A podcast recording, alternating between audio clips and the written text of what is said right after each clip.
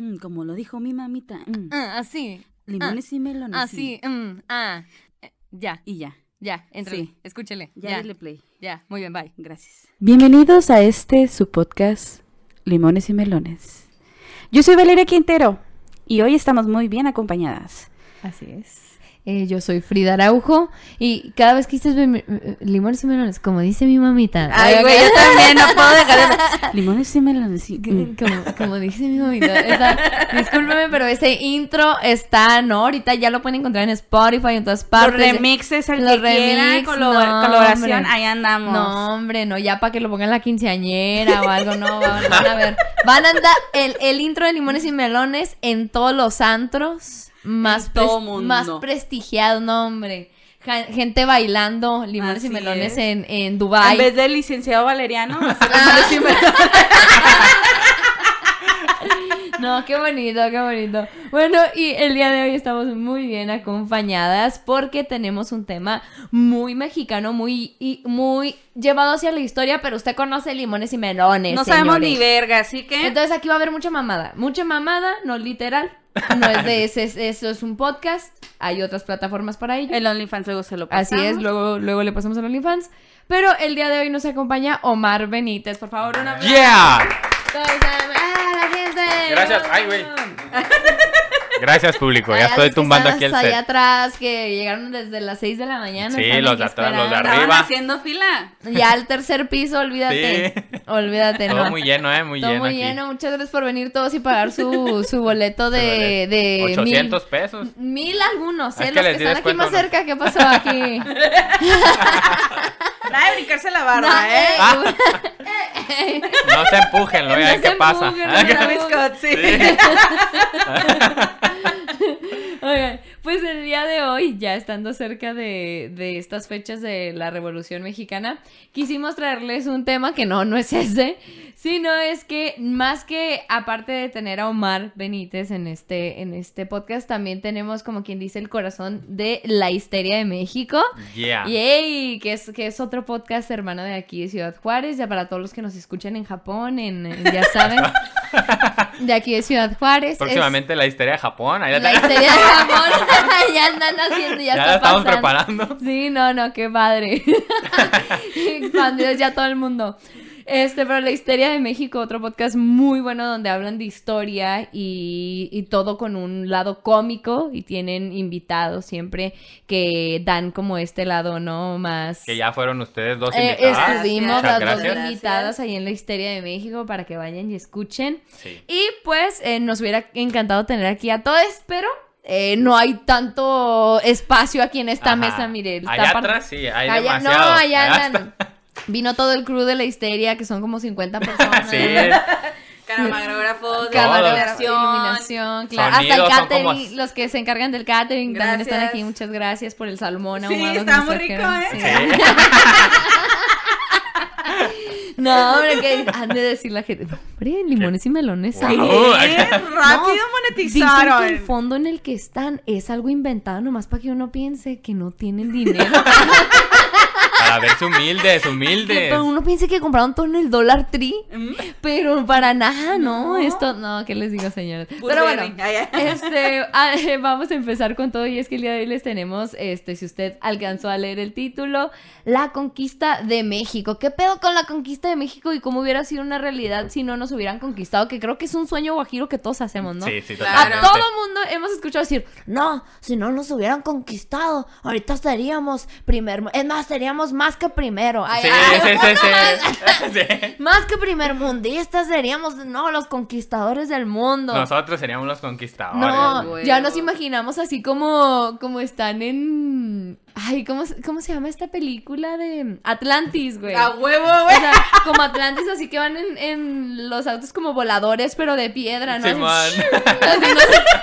Toda esa mezcla como edad de piedra y tecnología. así Ándale, acá. como, como, tiene un nombre, ¿no? No es cyberpunk, pero es una cosa así como de, este, de antiguo y, y nuevo, como. Doom. ¿Vieron Dune? Ahora la nueva película. No, yo no la he visto. Se la recomiendo, está buenísima. y en vemos. Dune es así, o sea, como toda la tecnología es hacia lo que sirve, es útil para el ser humano y no entretenimiento. Ok. Oh. Entonces, yo entiendo que la gente así se hace, no, todos así volando en gallos, pero, pero no, hombre, no. Allá los gallos, además de despertarte, te transportan. Te es Aquí también, ahorita también. ¿eh? Hay gallos que te transportan, güey. Ya no sé güey. No, te vas- con un gallo, te- Abre tu panorama. Omar.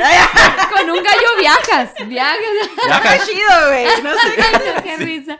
Oiga, no, qué, qué, qué comedia empezó con este. Empezamos, de aquí ya empezamos. Sí, oye, oye, entonces, ¿qué escuchamos? Bueno, obviamente Omar al venir de la histeria de México, que se va a aventar toda la tarea de este podcast, pero No, no, ¿qué, no. em- empezamos contigo, Omar, obviamente, por, por ser el conocedor, pero ¿qué escuchamos cuando, cuando dicen conquista de México?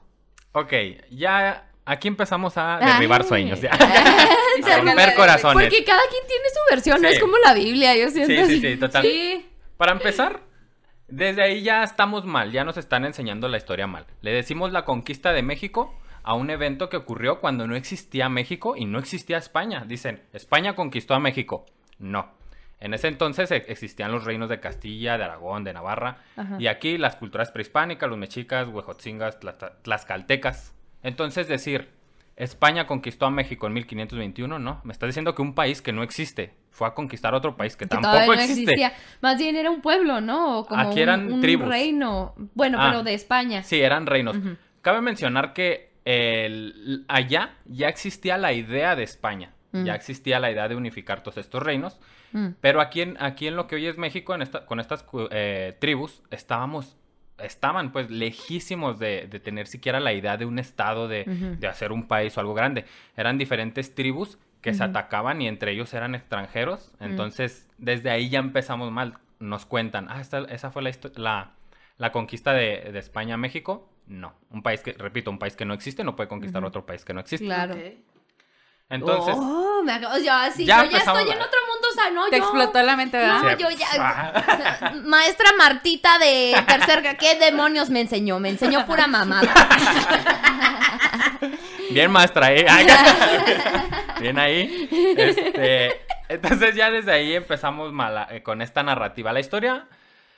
ah, hay hay un, un pequeño ensayo de Nietzsche que dice que la historia no son hechos, son narrativas. No, son interpretaciones, perdón. Ah, En el pasado fueron hechos, hoy son interpretaciones. Entonces, ¿a qué voy? Esto de la conquista de México en, en 1521, el 13 de agosto, cae Tenochtitlan. Ese es Ujú. un hecho. Decir que fue la conquista de México es una Ah. interpretación. Nos vamos antes, el, el 12 de octubre de 1492, Colón llega a las islas del Caribe. Ajá. Decirle a eso el encuentro de dos mundos, eso es una interpretación. Ah. Decirle a eso el descubrimiento de América es una interpretación. Decirle a eso el Oh. inicio y el saqueo y el asesinato, violación de las tribus indígenas nativas Es es, un una hecho. interpretación. Ah, ¿es una no, esa es una interpretación? interpretación. El hecho es de que Colón en 1492 llega a las islas del Caribe. Ese es el Ajá. hecho.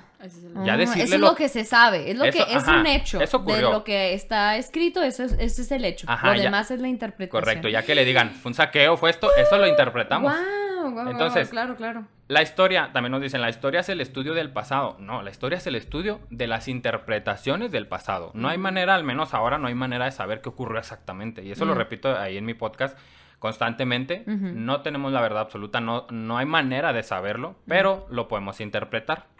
¿De qué nos sirven las interpretaciones? Esto nos da narrativas y las narrativas crean sociedades, crean culturas. Así nació México, con las narrativas del pasado. Y así nació Estados Unidos y así nacieron todos los países. Pero pasa algo muy triste. En México tenemos esta narrativa que es una semilla de un profundo odio, no a los españoles, a nosotros mismos como mexicanos. Y eso es muy triste, es algo que a mí se me hace muy triste. Sí. Ahí viene la semilla. Decía Octavio Paz, odiar a Cortés no es odiar a España. Odiar a Cortés es odiarnos a nosotros mismos. Y tiene razón.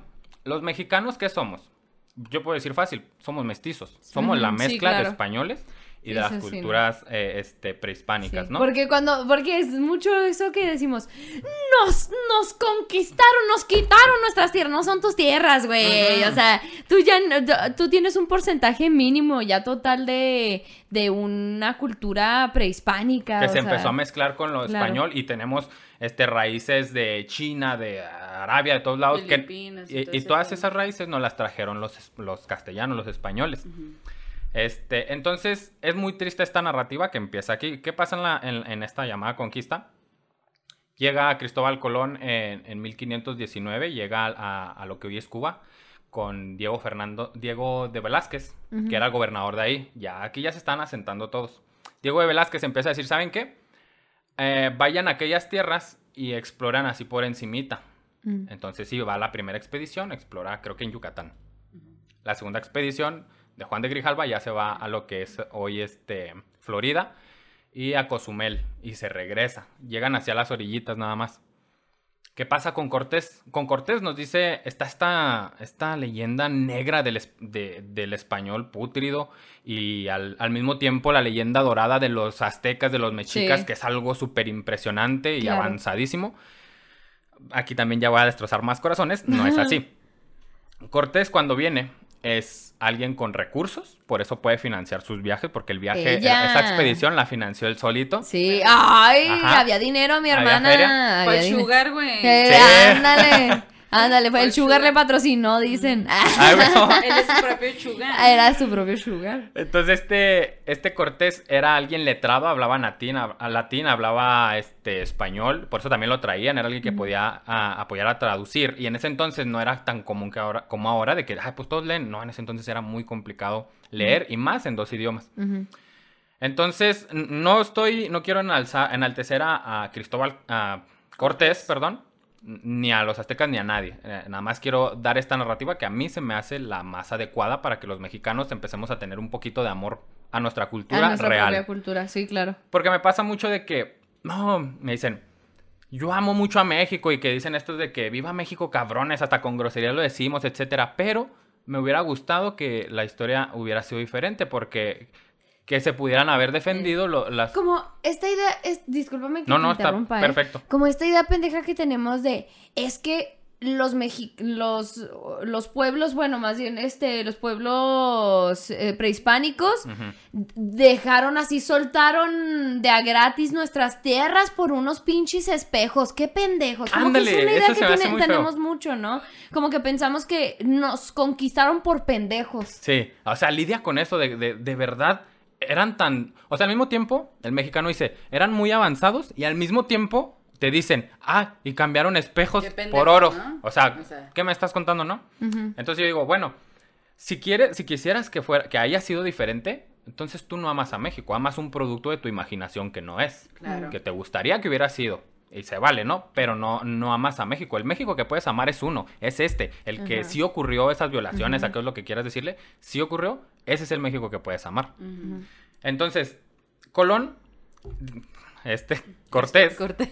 mis compas, ay, los, los compas eran muy iguales, ay, muy, muy parecidos. Ah, cada visionario, no te. Cortés se, eh, va más allá, él también lo mandan a hacer una expedición y es la misma instrucción. Sabes que por encimita, no te metas, no conocemos, güey. Ajá. Y Cortés, No le ambicioso, juegues, no le juegues, ajá, empieza a cargar a su, a su, a- en 11, en 11 naves, empieza a cargar eh, animales de carga Ujú. y sacos de, de, ¿cómo se llama? De granos de, de diferentes... De legumbres, de- Todo eso, cañones, empieza a cargar todo. Y Diego Velázquez dice, ah, cabrón, se entera y dice, ¿este güey qué? ¿Por qué está cargando todo eso? ¿Qué estás haciendo? Ajá. Mm. Ay, atrapada. El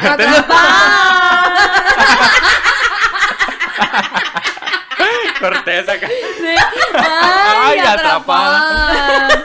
Entonces, Luego, ¿por qué estaba cargando todo eso para llevárselo? para ir, o sea, ya, es desde ahí, ya no tenía la intención de nada más ver por encimita. No, este vato ya claro, tenía... Él ya iba a ir a, sí, no, a cosechar, a que Sí. sus puerquitos Pues y sus claro. vaquitos. Correcto. Bueno, claro. Qué, dato curioso y, y- y- Ah, Sam, este Sam de, de Está Cagado, él toca el tema del taco y, y dice algo así, creo. El, el taco nace de, de que ya después de, de esta, la conquista y todo esto, eh, iban a comer carne. Esta carne es de cerdo y los cerdos los traen los españoles. Ajá. Ellos están acostumbrados a comer con pan, la carne con pan. Y al no haber, se les ocurre, mira, estos güeyes hacen con maíz esas cosas aplastadas. Ajá. ¿Por qué no le echamos a eso nuestra carne? Ahí nace el taco. Ahí nace el primer taco y se lo echan. Ah, y de hecho ahí viene el dicho de a falta de pan, tortillas. Ah, De huevo. ahí viene. ¡Órale! Sí, desde ahí viene, o sea, ya desde ahí estamos mezclando dos culturas Y- y- para nacer. Y fíjate, precisamente, tanto quemamos el taco y decimos, ¡el taco Sí, es sí, sí. mexicano! Y nada, güey, que nació precisamente por esta combinación de culturas.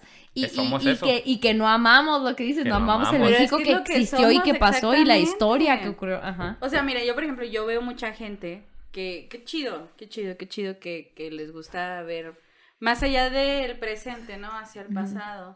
Y ver, pues, a mucha gente que todavía tiene muchos rasgos eh, muy indígenas. Ujú. Y mucha gente es orgullosa de, tra- de tener sus Claro. rasgos indígenas, Está pero tanto perfecto. como lo hay, no la hay, güey. Y tanto aquí en México, ese es el problema que yo he visto comúnmente, que estas personas con rasgos, pues ya saben, más morenos. Se les, se les eh, minimiza diciéndoles son unos prietos, que para Sí. decir prietos ya es como de una manera más ofensiva, porque Ujú. esa es la manera en que lo utilizan. Y este, siempre sobreponen las Los rasgos indígenas. Ajá, ponen los rasgos, o sea, los que no nos... Los occidentales. ¿no? O sea, Exactamente, los que se ven muy caucásicos, exactamente, es la palabra que buscaba. Los caucásicos los ponen muy encima de estos, Sí. ¿verdad? Pero es que yo lo he visto hasta cierto punto, o sea, yo, yo por ejemplo, yo obviamente que me veo latina, me veo mexicana, pero tanto me han dicho como latina mexicana, me han preguntado si no soy filipina. ¿verdad?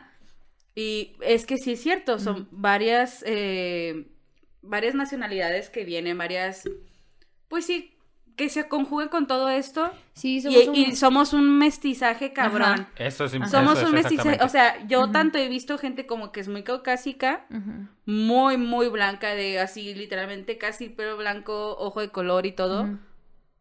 turbomexa, de años, de gente Y- de años aquí en México. Y que, que, que ahí es, ahí va un poquito esto que les comento del profundo odio que nos tenemos. Porque al momento en que yo pronuncié Yalitza Aparicio y mm, Chumel Torres, la gente ya ahí ya está eh, odiando, entre comillas, porque no es odio, a Chumel. O sea, si yo les digo, ellos dos son iguales, no me van a creer, pero ellos dos son iguales. Ellos dos este, son mexicanos y ellos dos vienen de una mezcla de razas, de culturas.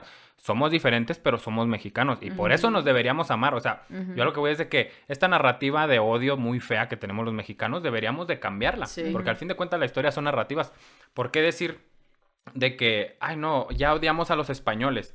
Eh, este, pero a, a- a los que tienen más rasgos indígenas hay que amarlos. Güey, yo soy igual de Y ni mexicano, no tengo eso. Eso No, se hace. lo- y, y Ah, espérate, y ni siquiera los hacen, o sea, no los respetan, o sea, ni siquiera, o sea, co- ¿cómo, cómo decirlo? Com- Eh, cuando teniendo rasgos caucásicos decimos, no, vamos a apoyar a los que no los tienen. Es que no tienes que por qué apoyar a nadie Es que, y- porque y no tiene que manera, hacerse minimizar Esa- a no nadie. está- o sea, están tratando de desprivilegiar este rollo Ándale. porque lo hacen ver como ay, los desamparados. Sí, lo estás sobajando, o sea, güey. sí, güey, no, o sea, Todos todos, somos- iguales. iguales. Ajá. Ajá. Eh, Es más, deberíamos trabajar. Si de verdad quieres cambiarlo, métete a lo sucio y asqueroso que es la política y cámbialo desde ahí. Los grandes cambios vienen de la política, queramos o no. ¿Qué pasó? Ahora quieren cambiar, o no sé si ya lo hicieron, quitaron esta estatua de Colón ahí. eh, Sí, eh, ya. ¿Ya la quitaron? Ya. Ok, y pusieron a una mujer indígena, Sí. otomí, no sé qué. Ok, no, que para ayudarlos y no sé qué. En cuanto pusieron la mujer indígena,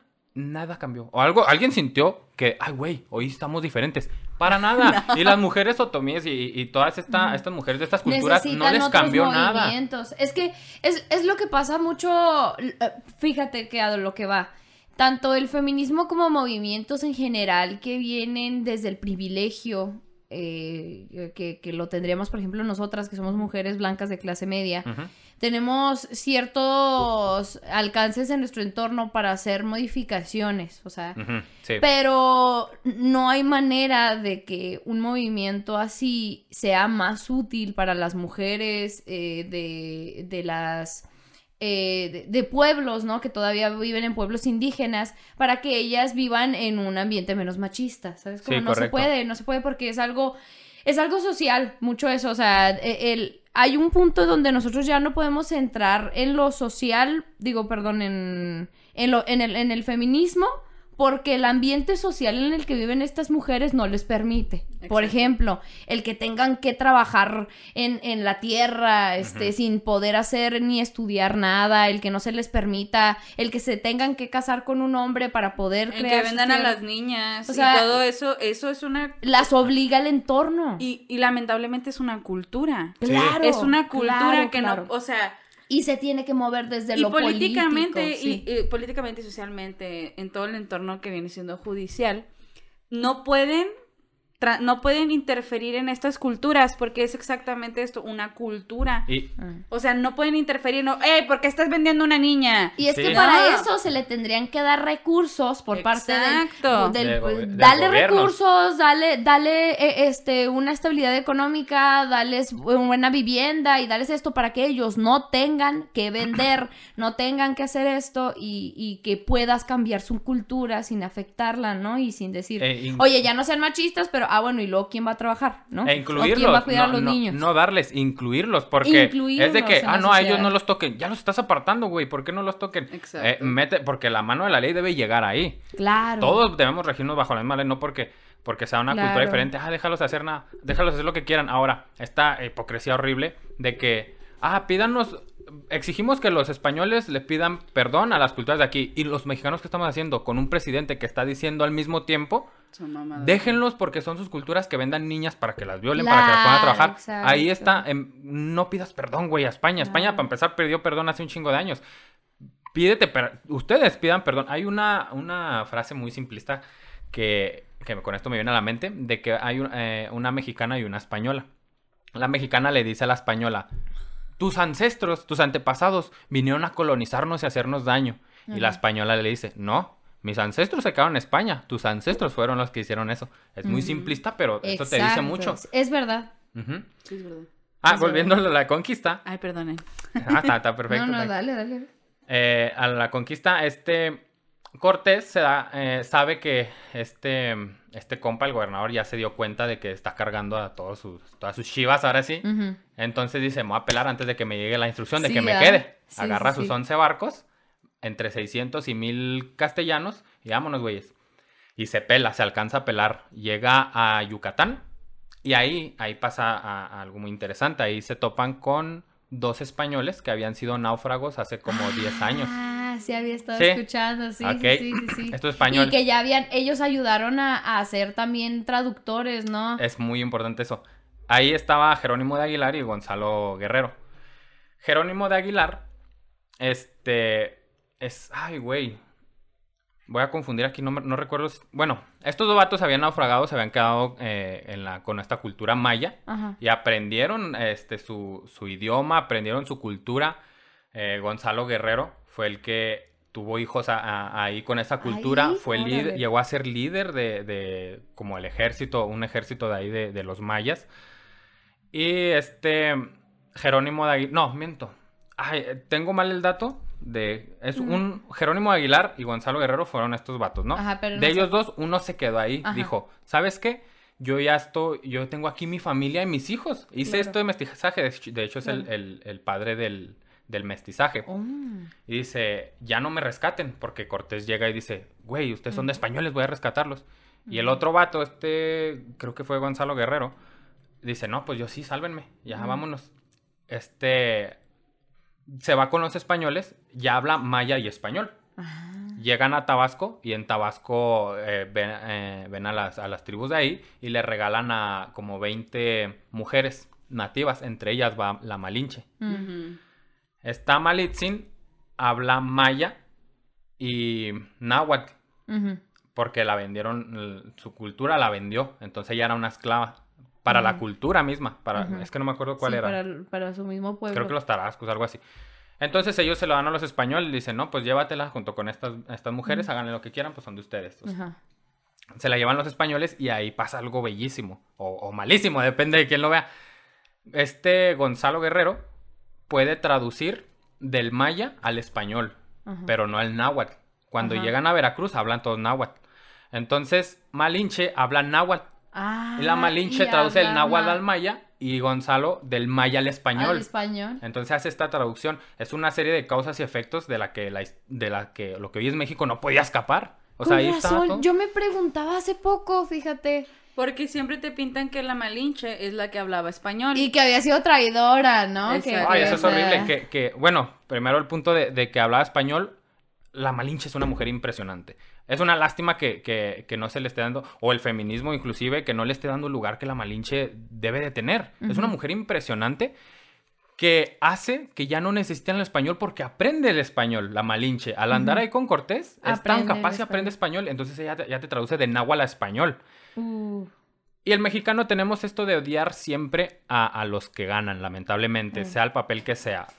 Pudiendo tener a la Malinche como lo que es, como era una... un- políglota. Ajá, era, era una mujer impresionante y, y puede ser, la podemos tener como la madre de nuestra cultura al recibir a nuestro padre de la cultura Eh. que fue Cortés. Eh. Este, preferimos luego- odiarla. Eh, Y de- y fue una esclava que se volvió políglota. O Sí, sea. y, y- y le, echa- le, le odiamos y le decimos, es que ella ayudó a los extranjeros. Eh, ella no era, ella no era mexica.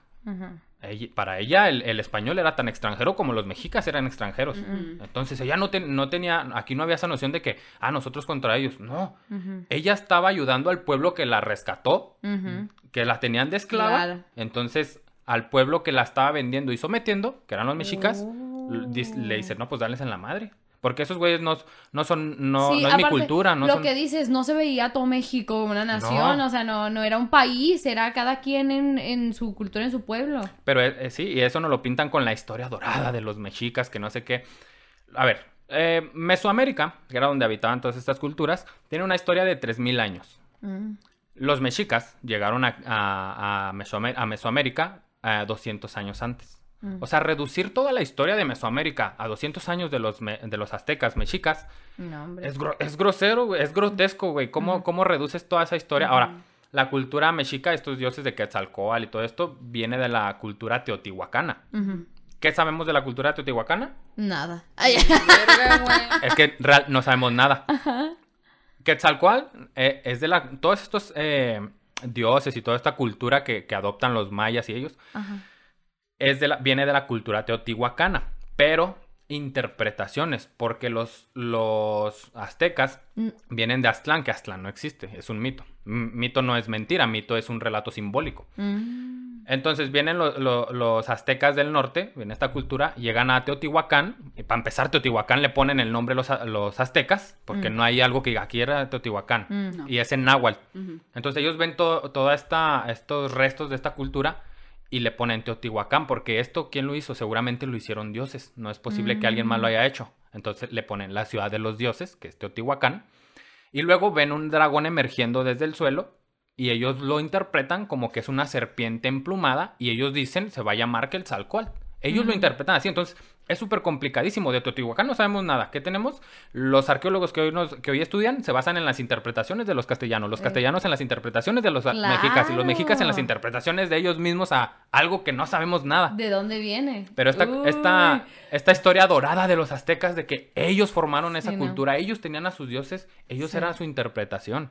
Ojo, no estoy diciendo que esté bien y que esté mal, es, es lo que es. Es lo que. Entonces, viene toda esta historia del, azteca dorado contra el español, que era lo peor de lo peor del mundo, que también, a ver, vamos a pensar, me preguntan, oye, ¿cómo es de que lo peor del mundo, porque es eh, eh, Europa, para, ese- para todos, eh, Europa en ese entonces era lo peor del mundo.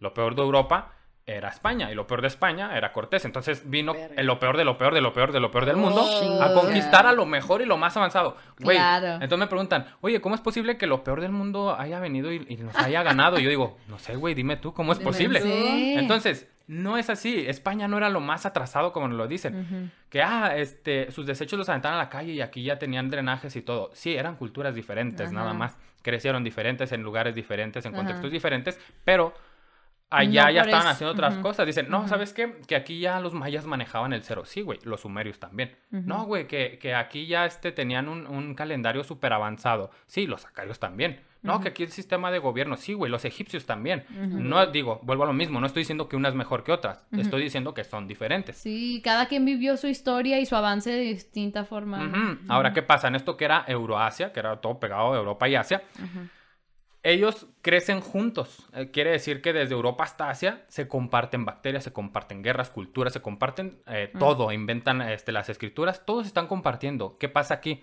En Mesoamérica, eh, la, parte de- la parte del norte está deshabitada, no se puede habitar. Entonces todos están en, en el centro de Mesoamérica y, y al sur están, estaban aislados de las culturas andinas por una selva impenetrable. Entonces, ¿qué pasa aquí? Que, que se empiezan a desarrollar la cultura aislado. Que Mm. eso a mí se me hace de, de- de valorarlo al doble porque lo hicieron autónomo. Todo Sí, lo que hicieron, a mí se me Claro, hace que valorarlo al doble porque fueron muy chingones a lograrlo solos. Ajá.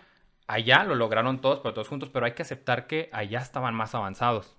Si viajó España para acá, lo vemos como distancia, pero España viajó en el tiempo. España viajó en una cultura que estaba años atrás. Entonces, ahí es donde yo quiero, yo pienso, ¿por qué los mexicanos nos odiamos tanto y no cambiamos esta narrativa? Dice el maestro Sunsugnegi. Somos, podemos, ¿por qué en vez de decir que somos el resultado de que lo peor y lo asqueroso del mundo le ganó a lo más maravilloso que jamás se pudo desarrollar a, a plenitud?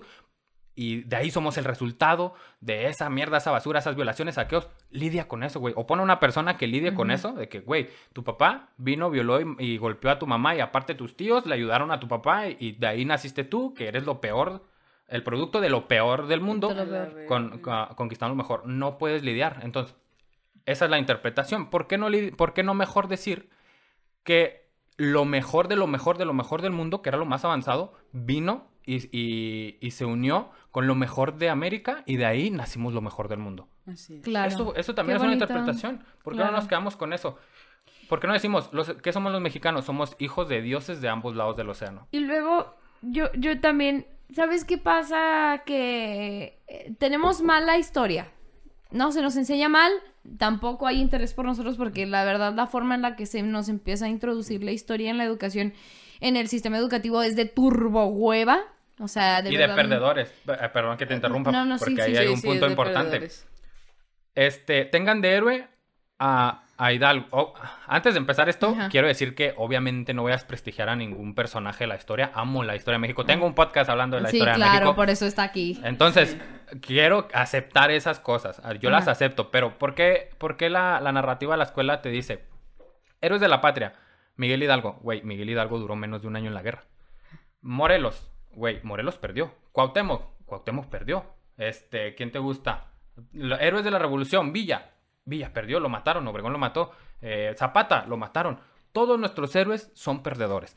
¿Por qué no te dice, por qué Agustín de Iturbide, que fue quien firmó el, el acta de independencia con Juan. O'Donoghue, no, te, no nos dicen, ah, Iturbide, fue un chingón? Y, Eh. y- y gracias a él No tenemos es la de los que tenemos No, más Él es malo. más- ¿Por qué Ajá. Porfirio Díaz? Que sí, Porfirio Díaz hizo todos sus desastres en el porfiriato, pero hizo un avance cultural y un avance Muy grande. Ujú. ¿Por qué no? Ah, también tienes a Porfirio. ¿Por qué no hemos visto a Porfirio Díaz en un billete? Ni a, ni a Iturbide. Ni Eh, no, siquiera porque una, una calle importante. Ajá.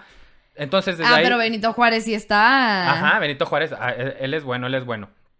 Entonces, nos, esta narrativa de la escuela ya nos enseña a odiar a los ganadores. Y de ahí nace esta, este pensamiento de los mexicanos de que siempre hemos perdido y, y que, ah, ojalá, y todo es culpa de Cortés y después es culpa de los españoles y después es culpa de Nueva España y después Siempre es es culpa, culpa de alguien más. Nunca es nuestra culpa y luego siempre nos tenemos lástima a uno mismo. Correctamente. Bien cabrón. Y eso es, eso es una Qué pena horrible, que, que eso da pie a los políticos actuales, que siempre es que problema de los anteriores. sobajen, güey. Yo he Ujú. visto tanto, o sea, en asambleas eh, y todos estos pedos, bueno, yo por mi carrera, ¿verdad? Pero se nota cómo desprestigian tanto la opinión mexicana.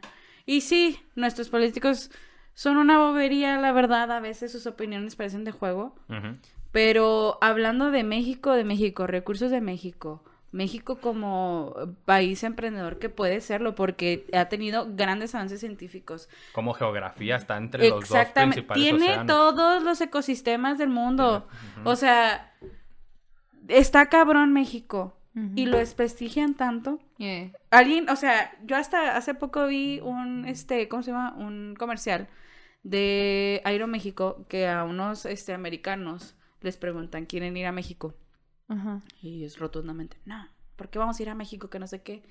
Luego le dicen, esta aerolínea les dice, ¿sabes qué? Nosotros te vamos a, a regalar un 25-50% de descuento para que viajes a México, Ajá. Ok.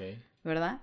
Y es, bueno, tal vez sí me gustaría ir a México, ¿verdad? Ah. Pero obviamente, porque pues obviamente la, la- el descuento y la chingada, pero sobajan tanto a México. Eh. O sea, el mexicano, sea lo que sea, tenemos aptitudes muy buenas. Sí. Trabajador, es inteligente, güey. No estarían viendo nada en la televisión si no fuera por un mexicano. O sea. Estados Unidos está sostenido en mexicanos. exactamente. O sea, hay tanto que ver que, que tanto nos hemos sobajado nosotros que los otros países nos sobajan más. Sí, correcto. Les damos la oportunidad de que lo hagan Sí. y no está bien. Y vuelvo a lo mismo, es por el profundo odio que nos tenemos inconscientemente a lo mejor los nos mexicanos a nosotros mismos. Ajá. Porque toda la cultura mexicana es hermosa.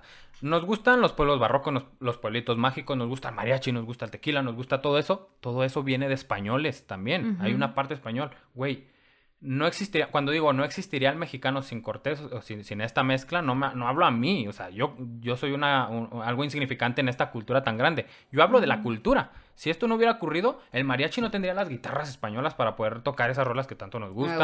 Todo eso no existiría, no existiría, la- no, no estaría aquí la carne, no hubiera llegado la manera, la cultura mexicana no existiría, sería otra cosa y, y no seríamos mexicanos. Claro. Hubieran llegado lo- los anglosajones, esos güeyes llegaron a Estados Unidos y no se mezclaron, a ellos les daba asco, ellos llegaron a matar huevo. y por eso son como son.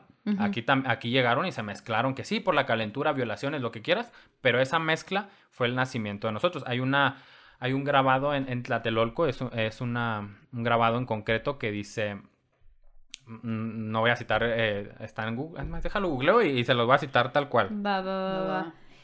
Mientras, también me gustaría decir que, que algo que se ve mucho es el cómo, cómo hubo esta opresión hacia las creencias por parte de los españoles hacia, hacia todas las creencias prehispánicas, ¿no? Pues Sí. el- lo politeísta. Entonces también es algo que se ve mucho de la conquista y que la gente dice, no, pues es que mataron, mataron a la gente simplemente por no creer En sus dioses. en sus dioses, ¿no? Que vamos, estamos de acuerdo.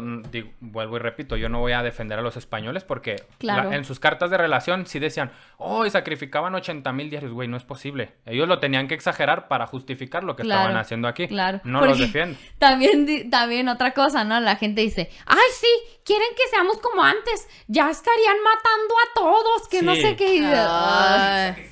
Sacrificando a tus hijos. Ah, Y- Perdón, que en la Biblia nos dice que Dios ¿Eh? pedía lo mismo. Ay, ay, perdón. Dios la con Abraham jugando, mata a tu hijo, culo. Ay, Mátalo, mátalo, culo si no, culo si y no. luego ya lo matan y no, te creas, Ah, mamontaza. ¡Ah, te mamaste! ¡Ah, culo! ¡Ah, se mamó! Ahora otra cosa, el- eh, eso, eso, sí. Hola, verga, se mamó. El, eh, eso que dices eh, viene también de esta cultura de, de los aztecas y eso. Porque están reduciendo otra vez. Lo, lo- Ah. ¿Quiénes sacrificaban? Los aztecas, porque, bueno, los mexicas, ya que están ah, establecidos, ellos tenían sometidos a todos los demás pueblos. Tan sometidos que cuando llegan los castellanos, todos los pueblos prefieren unirse al güey que no le entienden Ajá, que a, que a los, a los, a los mexicas, mexicas. Seguir rindiéndole tributo, dándole a tus niños, a tus vírgenes, Ajá. porque esos güeyes los agarraban y preste, y Ajá. preste, y uno tras otro. Que sí, era su, su, su forma de pensar. Pero de eran los funcionar. mexicas en específico, no Eran, era toda ajá. la cultura que estaba. de- Ahora, era, era precisamente una situación de opresión, lo que dices, ¿no? Es que toda la cultura dijera, ¡Sí, maten sí, a sí, nuestros sí. hijos! Exacto.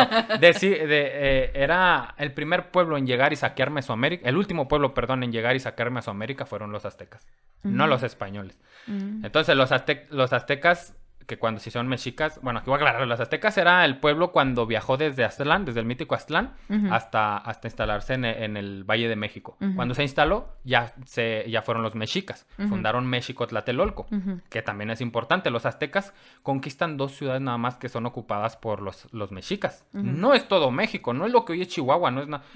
Que son dos ciudades nada más, que es México Tenochtitlán y México Tlatelolco. Son las únicas dos ciudades mexicas y son las que los, los españoles conquistan, eh, digo, entre comillas, porque ¿quiénes, ¿quiénes son los que derrotan a los mexicas? Son 100.000 hombres. ¿Cómo 100.000 hombres si, si de españoles nada más había menos de mil? Ajá. Ah, pues había 99.000 este, nativos Ah, y menos de mil españoles. Todos se levantaron a darle su ma- Mm. se imaginan siempre esta pelea entre los, Sí, entre los, eh, en, en la conquista se imaginan esta pelea de que, ah, el nativo contra el español y así. Sí, no, ajá. la, la conquista, esto que le llamamos conquista, fue en su gran mayoría, el 90%, No eh, un mexica con un, un, un- ¿cómo se llama? Bueno, un arma de estas de, de ellos contra Ajá. otro, otro nativo de aquí. Ajá. Fue entre ellos. No que, si, que si los españoles no venían, la- los demás culturas, los huejotzin- eran huejotzingas, eran texcocanos, eran eh, este, todas las demás culturas.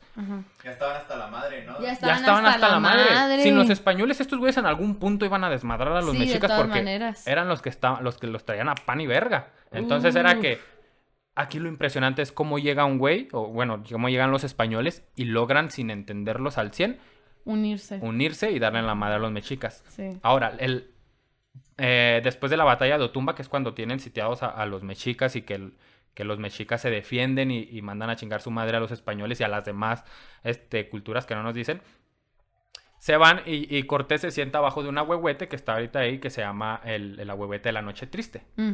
Cortés llega, llora porque perdió muchísimos hombres ahí, impotencia, lo que quieras, y se llama la no- el árbol de la noche triste Sí. por eso. Ahora le cambiaron, creo que también en este gobierno le cambiaron el nombre y le pusieron el árbol de la noche feliz, suponiendo que por Ah, los... cabrón. Ajá, que porque... por- Según su narrativa es, ¿por qué de la noche triste si perdieron lo- lo- los españoles y ganaron los de aquí? Entonces debería ser el árbol de la noche feliz. Así se le puso. O se le va a poner esto en Porque proceso. por, Ah, eso es por una mis interpretación. huevos, por mi Por interpretación. Porque debería ser la noche feliz para nosotros. Güey, fue la noche triste. Ese día fue triste Y para los con españoles esto- y para las con otras esto culturas. dices, bueno, ¿qué otras, qué otras decisiones han tomado precisamente, no? De que se nos han dado estas interpretaciones y así se nos ha enseñado la historia porque alguien dijo, mejor esto. Mejor feliz. Y así lo hicieron. Ahí están, ahí están inaugurando su árbol de la noche feliz. Quédense con su cuento porque esa noche fue triste no solo para los españoles, fue triste para los tlaxcaltecas, cholultecas, Sí, todos a- dijeron, valió verga. Esos güeyes alcanzaban a salir y ya los teníamos. Ajá. Entonces, esas interpretaciones son las que te quieren poner junto con esta leyenda. Ahora, ¿qué pasa con Cortés? Que ya llega, este, se empieza a unir con los pueblos y bajo amenazas también y asesinando la matanza de Cholula y todo esto. Es, es correcto también. Pero llega y los empieza a unir sin entenderlo. Le digo, podríamos debatir a qué horas cómo es de que los españoles logran sin entenderlos al 100%, unirlos y dirigir un ejército tan grande. Y aparte cuidándote de, de aquellos güeyes españoles que son los que te están jalando a Cortés de que, güey, te dijimos que no te metas. Y Diego, este Diego Velázquez manda por Cortés. Ujú. Dice, vayan y traigan a este pendejo porque ya se metió mucho. Y este güey en una guerra. Este güey, este güey ya estaba acá haciendo su desmadre. Ajá. Sí, sí, Sí. Y aquellos güeyes estaban todos culiados de que no se metan. Y este güey se metió y gracias a él se empezó toda esta, esta Ajá. cultura y todo este nacimiento. Y luego llegan con, llegan con Moctezuma. Se conoce Cortés con Moctezuma, le da un abrazo, le da flores, que la fregada, y, y que, y los instala ahí, les da refugio. Ajá. Después de ahí viene este sitio que les digo de Tenochtitlan. Y luego la, la batalla de Otumba, que es donde se van los españoles. Y la noche triste. Y después se arman de nuevo. Y ahí en el, en el Valle era, era más agua. Entonces con los barcos que tenía. Cortés dice, ¿saben qué? Ah, en un punto hay- había unos güeyes españoles que obviamente del culo de que no sabemos en dónde nos estamos metiendo, no sabemos de esta gente, vámonos, vamos para atrás. Cortés manda a quemar, bueno, dicen que a quemar, yo pienso que más que más que a quemar, a desarmar sus naves, que es aquí donde quema tus naves. ¿Por qué? Porque si Cortés quemaba, de sus 11 barcos que traía, quemaba 10, y, bueno, quemó 10 y desarmó y les quitó las partes importantes y las subió al que le quedaba. Así ya, ya no había barcos los que se querían regresar. La única manera de regresarse era darse en la madre y luego Ah, poder la tener la posibilidad. Porque había güeyes obviamente que querían desertar. Estaban culiados, era un mundo que no conoces. Mm. Y este... Qué culero. Que de ahí viene el de, no, pues quema todas tus naves. A eso se refiere. Chinga a su madre y, y dale con todo. Y ya viene esta eh, caída de, de Moctezuma, que, que matan a Moctezuma, o, o hay versiones que dicen que la gente ya no, lo- los mexicas ya no querían a Moctezuma, le avientan una piedra y le, lo descalabran y de ahí se muere de infecciones. ¿Es en serio? Ajá, hay dos versiones. La primera es de que como ya los mexicas estaban hasta la madre y los, eh, los castellanos tenían preso ahí mismo en, en, eh, en- en la mera base de, de, de Tenochtitlan a Moctezuma, Mm. los mexicas decían, "Eh, este güey no le está haciendo nada y este güey no está dando en la madre y, y nomás nos está sobajando porque Moctezuma les daba las instrucciones a, a- a- a su pueblo y esas instrucciones se las pasaba a Cortés. Sí. Entonces, que en una de esas que salió a dar un aviso, Y qué gacho. que estos güeyes se emputaron, empezaron a pedrear y que una de esas piedras le pegó a, a- a Moctezuma, cayó herido y que por la infección murió. Y- El, fi- el punto es de que muere Moctezuma. Y, ah, que otro punto, Moctezuma, eh, Moctezuma, esta leyenda dorada nos dice que era un- una persona súper chingona y se llevaba chida. No, era un güey que para transportarse tenían que cargarlo. Él no se iba a andar caminando. Moviendo. ¿Qué es eso? Mamás de mover las coyunturas, ¿de qué estás hablando? A mí no eh, estaba prohibido que alguien vea los ojos a Moctezuma. A Era otra cosa. Eran muchas cosas así que tenía sometido hasta su mismo pueblo. Entonces, cae Moctezuma, muere Moctezuma, entra este Cuitláhuac. eh, luego viene toda esta, el- todo este pedo de la viruela, que se muere el 90% de la población. Que vamos a lo mismo, los españoles no mueren porque ellos ya se compartieron esas bacterias allá Claro. en sus besos de tres. Y aquí vienen y... ¿Aquí qué pasó? Pues ya nos infectar nuestros besos de 20. Pero besos de 20 sanos, ¿eh? Discúlpeme. Al menos con enfermedades que ellos podían controlar. Sí, a Así huevo. es. Esto está bien chida, vengan todos. y acá- Ahí van los pendejos, así nos conquistaron, ¿no? Sí. Entonces, Cuitláhuac, ay, perdón, No te Cuitl- Cuitláhuac muere, Ay. entra Cuauhtémoc, Cuauhtémoc los dirige, este, es cuando hacen esto que le queman los pies a Cuauhtémoc, y en Tlatelolco ya lo toman preso a, Cuau- a Cuauhtémoc, que fue el último Tlatuani. Ajá. Ah, que ahí es, eh, es la, la placa esta que dice, en Tlatelolco dice, el 13 de agosto de 1521, heroicamente defendido por Cuauhtémoc, eh, cayó Tlatelolco en poder de Hernán Cortés. No fue, un no fue un triunfo ni derrota, fue el doloroso nacimiento del pueblo mestizo que es el Qué, México de hoy. Qué bonita manera de ponerlo. Fue el doloroso nacimiento. Ajá, y dicen, es que ¿por qué tan cruel? Güey, la... así son los choques de cultura, así fue en Estados Unidos, así fue en Europa, choques de todos culturas lados. eran violentos. ¿Qué pensaban? ¿Que se iban a sentar a tomar un té para ver cómo iban a gobernar? Claro No. que Esas no. no son formas. Esas no son formas. Váyanse a la verga, váyanse a la verga. Que miren, Sí. paréntesis, pero el feminismo está haciendo un choque de cultura con, con, con la cultura machista de México. Entonces, obviamente es doloroso, es, es desastroso eh, los cambios que, que vienen tan, tan de- desde Tan arraigados desde raíz. siempre. Ajá. Son, son encuentros. Son, los, Son son, encuentros encuentros, hostiles. Y lo la historia, los, los eventos históricos lo han demostrado. Ahora, porque, porque bueno, mi- pienso yo, porque en el feminismo están llegando a ese punto? Porque ellos ya pidieron de que, güey, no nos maten, porfa, no hicieron caso, pues hay que ya arreglar. la, la sí, madre, ya lo vimos de buena forma. Esas no son las formas, pues la buena forma ya pasó, güey. No Ya te diste pasó, cuenta porque no te interesaba. Exactamente. Ahora, yo, yo como, como representante ahora sí de la histeria de México, de, de esto de México, digo, porque hay personas que dicen, ¿cómo se atreven a rayar a, a Madero, a todos estos próceres de la historia? Primeramente no lo fueron, ¿no? Ajá, o, o lo fueron o no lo fueron. El Bueno. punto es de, al, al- al punto que voy, es de que, güey, prefiero que mi hermana esté viva y tenga leyes y, y a todas las mujeres mexicanas las cuiden a tener una puta estatua de madero que ni siquiera respetan en los pensamientos. ni- Sí. Ay, güey, está toda miada, güey. ¿Qué están hablando? Ajá, güey. En la noche llegan tres vagabundos a miarla Sí, y... Güey, o sea, eso no me vengan a decir que les preocupa mucho lo- los, Eh, monumentos. Eh, exacto, Preocúpense exacto. por sus mujeres. Oye, entonces, ay, yo creo que, yo quisiera que con toda esta historia, más que plantearnos a lo mejor una, una realidad, una fruta realidad, Me sin, mama el de sin la realidad. conquista, sin la conquista, más bien pues que hubiera sido, ¿cómo, cómo decirlo? O sea, mm, con la conquista, ¿no? Aceptando la conquista. ¿Qué les parece? O sea, ¿cómo sería una realidad si todos aceptáramos la conquista como eso, como un doloroso inicio, un, doli- un doloroso nacimiento y valoráramos y apreciáramos nuestra cultura, ¿no? Ya que aprendimos eso. Ok, yo, yo pienso que la- esta fruta realidad Ajá. sería de que los 13 de agosto, en vez de celebrar la conquista, un saqueo y un asesinato, celebraríamos, bueno, que no celebramos, celebraríamos el nacimiento de nuestra cultura, Mm. el nacimiento del mariachi, el nacimiento de nosotros los mexicanos Sí. por la muerte de nuestros padres, ancestros, las culturas prehispánicas y nuestros padres, eh, los castellanos españoles. Claro. Ce- eh, celebraríamos eso.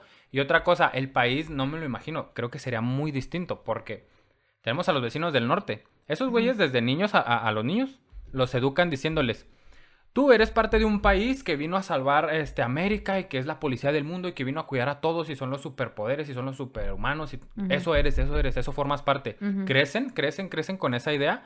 Entonces cuando crecen van a ver primero por Estados Unidos y hacer crecer a su país porque su país ya le dio mucho. Sí. Sentido de pertenencia. Sentido Por de su país. pertenencia Sí. por su país. Y Yo- en México no Y pasa en México, eso. imagínate cómo eres niño y ya te están contando, ah, violaron y saquearon a tus ancestros, lo peor de lo peor del mundo vino y chocó Es con lo que teníamos y tú eres el producto de esa, esa basura y esa escoria y el mundo sería distinto si tú no estuvieras aquí junto con tu cultura y seríamos perfectos, pero estás Es aquí. verdad. Lidia con eso. Es Chinga tu madre. es Sally, Sally, saca adelante el país pensando Sí, esas es pendejadas. cierto, es totalmente cierto. Es tan cierto como cuando ya cumplen 18 les toca lo de la cartilla militar, cómo se. Ay, güey. Ajá. Sí, que piensan que es un- una hueva. Y, Es Sí. verdad, güey. Sí, es cierto, como, como desde chicos en la historia, la forma en la que se nos pone y cómo se nos cuenta y de quiénes se nos cuenta, e- es verdad que estamos con esta idea de que no- sin sentido de, de pertenencia por México. Ahora, esto se ve distinto en los pueblos, ¿no? En los pueblos donde, donde hasta donde sé o yo he visto desde mi realidad, ¿no? Es que se les, se les inculcan las historias, este, todavía, este, el escuchar al más anciano, ¿no? Al escuchar cómo funciona tu pueblo, pero pues se han ido perdiendo con el paso de los años, ¿no? Se han ido perdiendo incluso lenguas, este, lenguas indígenas sumamente importantes y este, aquí, pues sí, no. O sea, sentido de pertenencia para nada en lo más mínimo de... de- En- Entonces vuelvo a, a- a la frase tan bonita de, de- del maestro Zunzunegui. ¿Por qué no decir que somos los mexicanos? Somos hijos de dioses de ambos lados. Somos el resultado de que lo mejor de lo mejor del mundo vino y, y se enfrentó contra lo mejor de lo mejor de América. Y nacimos lo mejor de lo mejor del mundo, que somos los mexicanos. Eso, Exacto. chingones. ¿Por qué no nos contamos eso?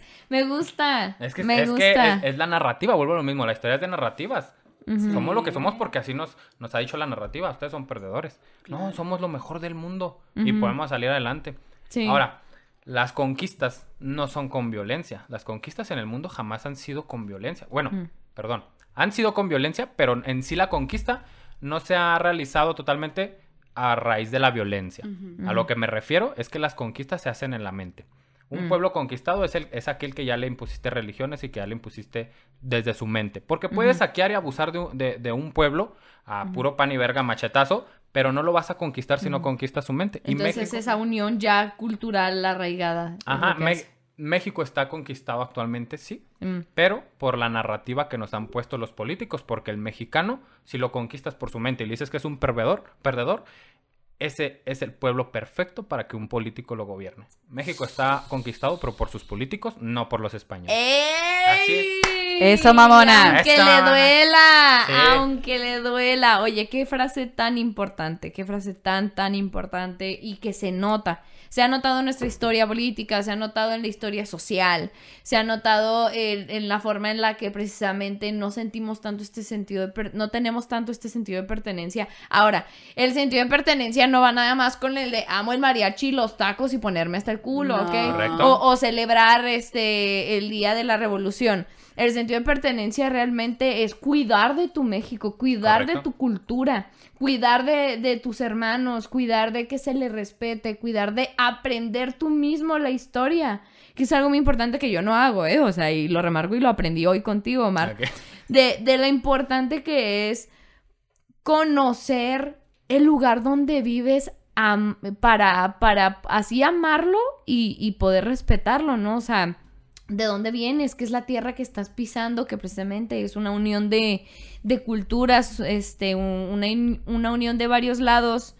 Y el saber qué tierras estamos pisando, quiénes somos y, y a partir de ahí pues darle amor, ¿no? No simplemente el, el no, sí, celebro este día y cómo no, y mi banderita. Sí, Sí, sí. A, a- a apreciar lo que tienes. Que van y a- a- se van a, a las pirámides a recargar de energías. Güey, pasaron cosas impresionantes ahí, empápate de tu cultura. Sí. Eh, lee antes de ir, ¿no? Como que conoce la historia o algo, no sé. Está chida. El- la primicia de la historia de México es de que a todos amamos las buenas, las buenas historias. Por eso Mm. eh, nos encanta Harry Potter, porque es una muy buena historia de magia. Por eso nos encantan los libros que nos gustan, porque son muy buenas historias. La historia de México es una historia maravillosa, con héroes, villanos, amigos, enemigos, con todo eso. Pero ahí está. Lo que pasa es de está que contada mal, ¿no? te la cuentan mal y te aburren porque te la hacen creer o todos pensamos que la- la clase de historia de México en la primaria es la menos importante porque es la más aburrida. Es la más importante para los políticos y por eso te la ponen aburrida para que no te interese y te lo están repitiendo y repitiendo de que eres un perdedor para que cuando tú crezcas tu subconsciente atrape ese de que tú vienes de perdedores y no pusiste nunca atención a la clase más, impor- la, la clase más importante políticamente. Ajá. Así creces sin ¡Ay! Amiga, dese cuenta. Amiga, date cuenta. por favor. Oye, Omar, muy interesante. Amiga, ¿algo Sí, quieres agregar a este episodio? ¿Algo que quieras No, comentar? No. Es que la Este verdad. impacta. Sí, Impactada. de verdad que, o sea, yo sé que es, en este episodio casi no hablé, pero es porque de verdad estaba poniendo atención. Ya, este, obviamente, obviamente que yo concuerdo contigo completamente. O sea, es, es, hay que aprender a, a querernos, ¿verdad? Esto es muy, muy sencillo. Empezamos con nosotros, pero, pues, ¿qué somos nosotros? Mm. ¿De dónde venimos nosotros? Hay que empezar a, a- a verlo así.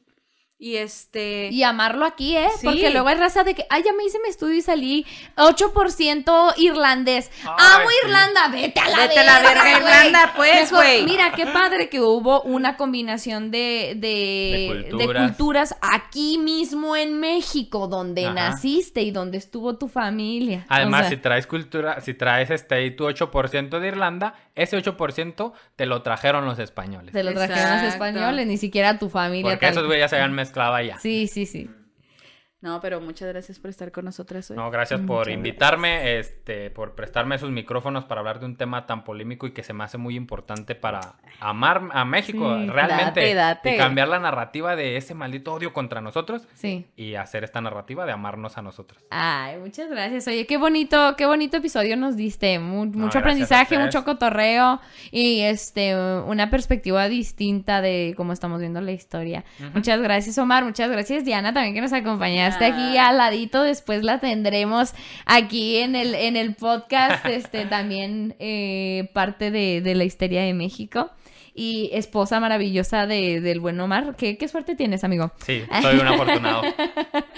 Pero muchas gracias, Omar, de verdad. Gracias este, esperamos y tenerte de nuevo aquí o a poder tener a, a la histeria completa en Claro. algún momento. Y pues, amiga, si gustas dar nuestras redes sociales. Clarín Corneta. Este, nos pueden encontrar en Instagram como lim- arroba limones melones, en Facebook como limones y melones. También nos pueden encontrar en Spotify y en YouTube como limones y melones podcast.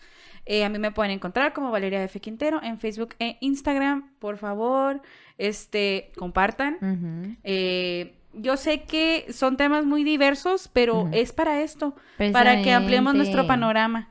Así este, es. Y se vale estar en contra. Sí. Y se vale opinar, recuerda que se Sí. vale opinar precisamente para eso son nuestras redes sociales. Omar, si gustas decir tus redes, tanto pues las del podcast como lo que gustes informar aquí. Ok, gracias. Eh, a mí síganme en Instagram como soyomar.bntz y en todas las redes síganos como La Histeria de México. Este, pues ahí metemos cosas de historia de México principalmente. Y pues ojalá y les guste. Compartan este contenido de, de limones y melones, Ay, que es muy, muy buen contenido.